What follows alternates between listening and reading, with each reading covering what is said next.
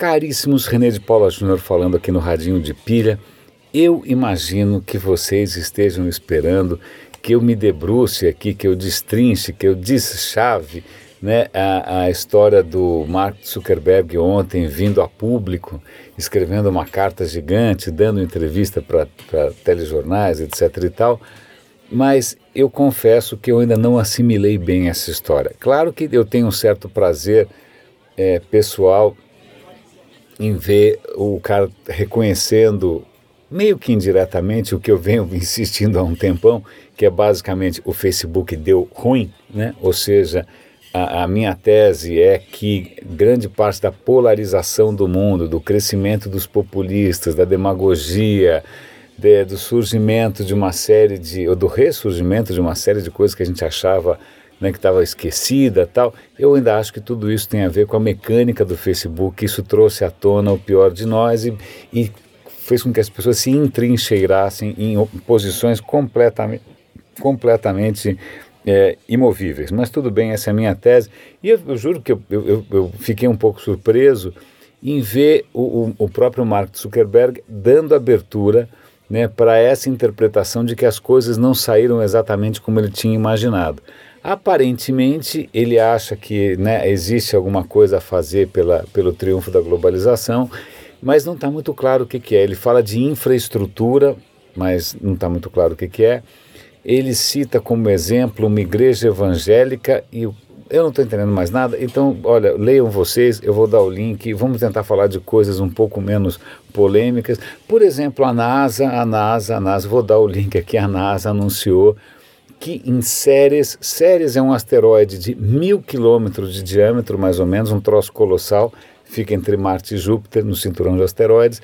Bom, Ceres, que é quase um, um, um planeta anão, os caras acharam evidências de material orgânico. Não é que eles acharam um chiclete mascado ou um cocô.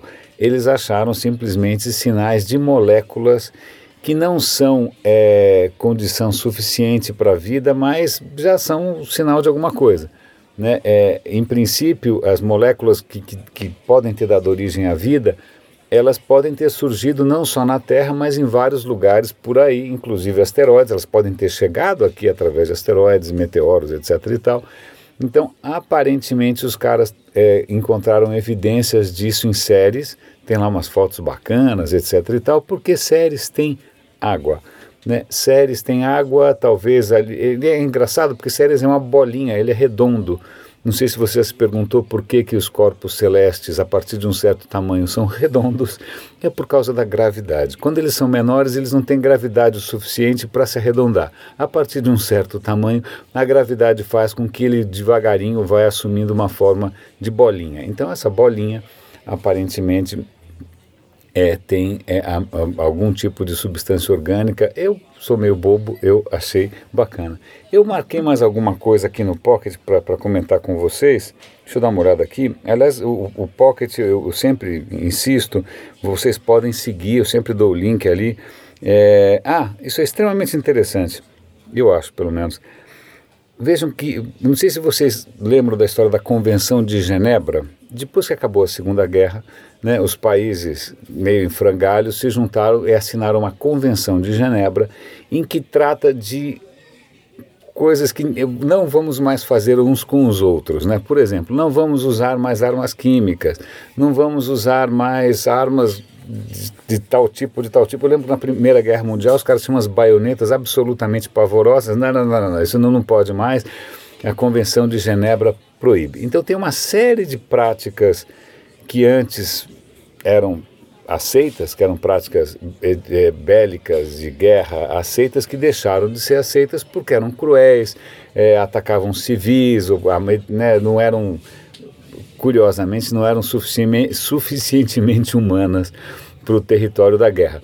Mas então, Convenção de Genebra, várias coisas são proibidas pela Convenção de Genebra. O presidente da Síria parece ignorar isso sistematicamente, usando bombas de fragmentação, usando armas químicas, gás cloro. Isso é tudo contra a Convenção de Genebra. Pois bem, a própria Microsoft e outras empresas do ramo tecnológico estão começando a pensar numa convenção digital de Genebra. Como assim? O que está começando a acontecer é a guerra cibernética, é a cyber war. Então você tem hoje estados como a Coreia do Norte, como a Rússia, que estão atacando outros países. Enquanto eles estão atacando outros países, é, isso é, ainda está no território, né? É, são estados fazendo, atacando estados. Mas o problema é quando atores estatais começam a prejudicar diretamente civis. Como, por exemplo, quando a Coreia do Norte atacou a Sony. A Sony não é o Japão, a Sony é uma empresa. Porque a Sony tinha feito um filme satírico, né, tirando o sarro do gordinho. Bom, tudo bem. Então, o que eles estão tentando fazer, assim, como é que a gente protege os civis ou empresas desses ataques que são promovidos por estados. Então, curiosamente, estamos a caminho, talvez, de uma convenção digital de Genebra, é, sinal dos tempos. E aí, só para dar um toque mais leve a essa história toda, eu sou muito desconfiado desse oba-oba com relação a VR, porque os equipamentos de VR são muito caros, são os trambolhos. É, eu, eu ainda tenho um pé atrás, mas eu tenho aquele Google Cardboard. O Cardboard é um aparelho de, de VR do Google que é feito de papelão. Papelão e duas lentes vagabundas de plástico, ele não custa nada. Você pode procurar por Google Cardboard, você vai pagar 20, 30 dólares. Você pode entrar naqueles sites Xing Ling, AliExpress, etc. e tal, vai encontrar inúmeros modelos mais baratos ainda. E o que é interessante é que tem uma pletora, bela palavra, uma pletora de aplicativos para VR para o cardboard. E eu vou dar uma lista de 50 aplicativos. É lógico, eu não testei todos ainda, mas alguns deles me empolgaram bastante. Tem um deles, inclusive, para você treinar a falar diante de uma plateia, porque a hora que você coloca o óculos, você vê uma plateia na sua frente. Um outro deles coloca você dentro da missão Apollo, você desce na Lua usando é, material original da própria NASA. E eu sou fã da NASA, vocês sabem disso. Então, existe ali uma série de aplicativos, alguns são joguinhos, alguns são divertidos, alguns são educativos, mas puxa, o cardboard é tão baratinho que eu acho que aí está um caminho para o VR que eu acho mais democrático, eu acho mais inclusivo.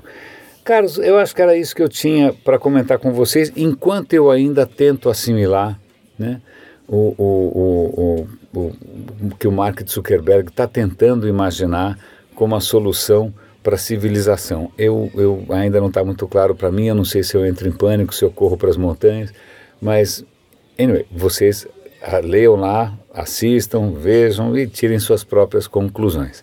Caríssimos, René de Paula Júnior falando, grande abraço.